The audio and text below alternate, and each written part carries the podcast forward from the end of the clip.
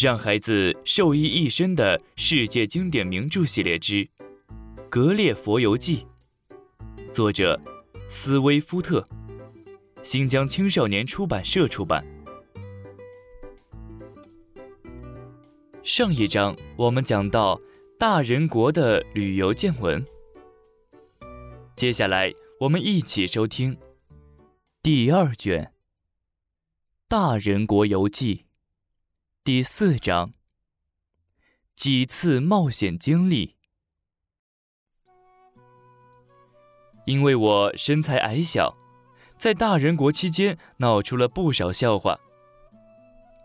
一次，小保姆用我的箱子带我去王宫花园，那时侏儒还在王后身边，也跟我们一起去了花园。小保姆放我下来。我和侏儒一起走到一片矮苹果树下，我开玩笑把它比作矮苹果树。这小子等我走到一棵树下时，突然使劲摇晃起树来，十几个苹果劈头盖脸的砸下来，每个都有啤酒桶那么大。我一弯腰，一个苹果把我打倒在地，因为是我惹的祸。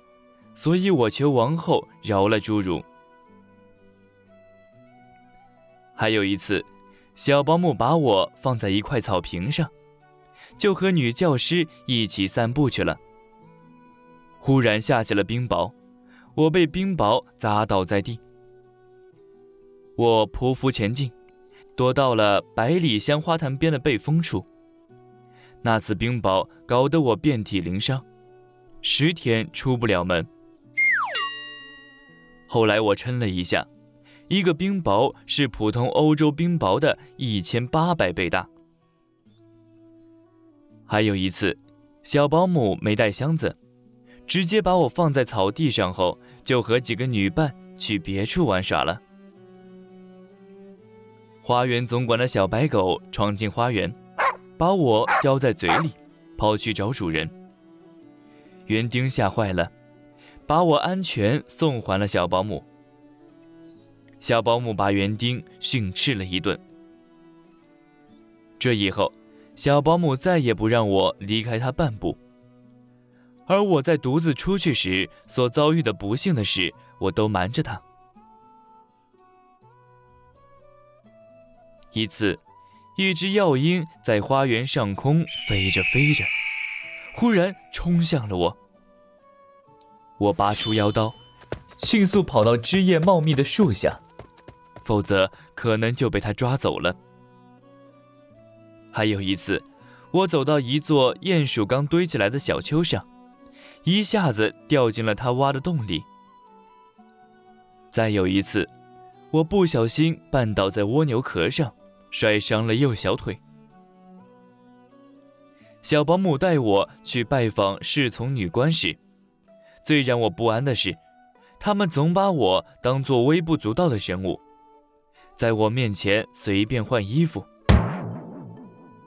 他们的皮肤粗糙不平，皮肤上到处是切面包垫板大小的黑痣，头发比打包裹用的绳子还粗。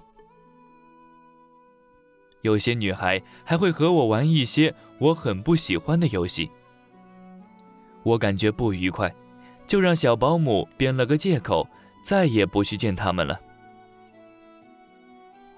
王后听我常讲海上旅行的事，就问我是否会划桨。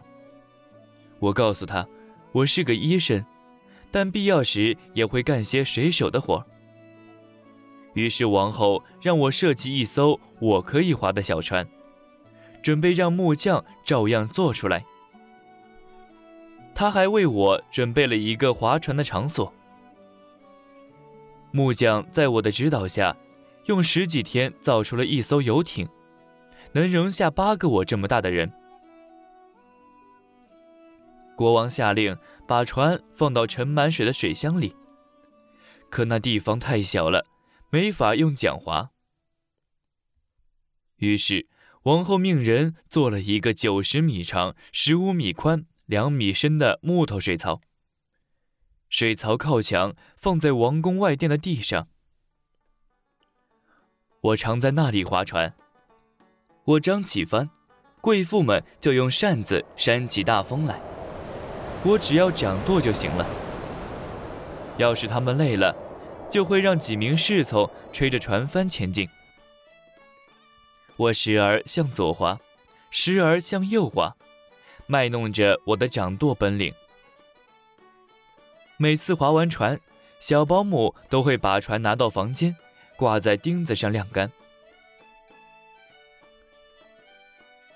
这划船运动曾出过一次事故，差点要了我的命。那次，侍从把船放进水槽，女教师把我拿起来，准备放到船上去。可不知怎么的，我从他的指缝间滑落了。幸好。他衣服上的别针挡住了我，小保姆及时把我救了下来。有个仆人每隔三天就会给水槽换一次水。有一次，他把一只大青蛙也倒进了水槽，青蛙从水底爬上船，把船弄得歪向一边，我只好到另一边去，以保持船的平衡。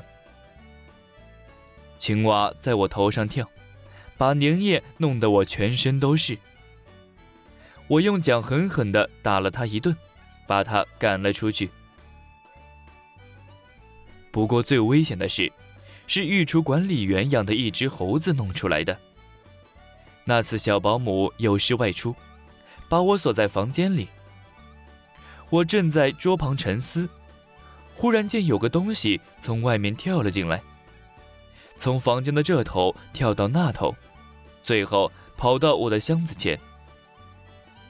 他从门口和每个窗口往里面看，发现了我，就从门口伸进爪子来逗我。我被他拖了出去。他抱着我，就像抱着小猴子。